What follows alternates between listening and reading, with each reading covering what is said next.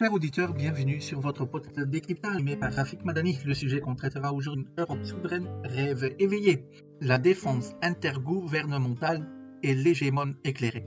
La troisième option se centre les deux extrêmes. Elle consisterait à dépasser les cadres institutionnels rigides et à adopter des solutions flexibles et ad hoc.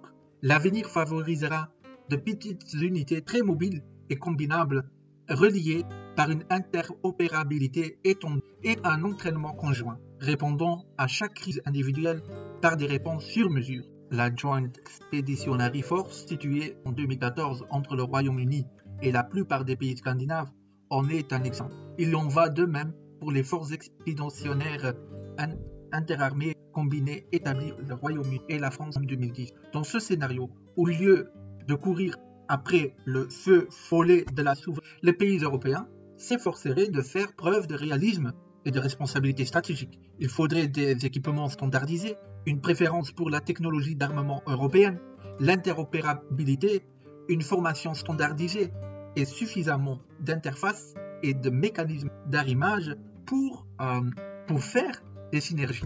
Une académie militaire européenne pour les officiers des pays membres de l'Union européenne et des pays européens non membres de l'Union européenne pourrait garantir un état d'esprit commun qui, en temps de guerre, est aussi important que le matériel. Les nations souveraines coopéraient sur des projets intergouvernementaux qui correspondent à leurs différents intérêts nationaux.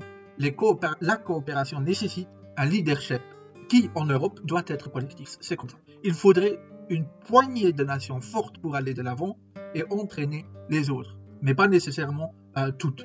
Un tel groupe n'a aucun sens sans l'Allemagne. Disait autrefois que Berlin était un hégémon réticent.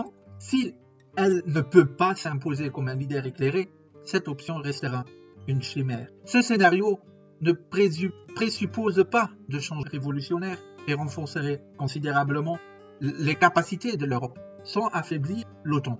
Il, il, permettrait également de jeter un pont entre les membres de l'Union européenne et les non-membres de l'Union européenne. Il n'exclut en rien la deuxième option, mais, il offre une approche plus organique par étape de cet objectif. Malgré son attrait, euh, sa probabilité est probable inférieure à 40%.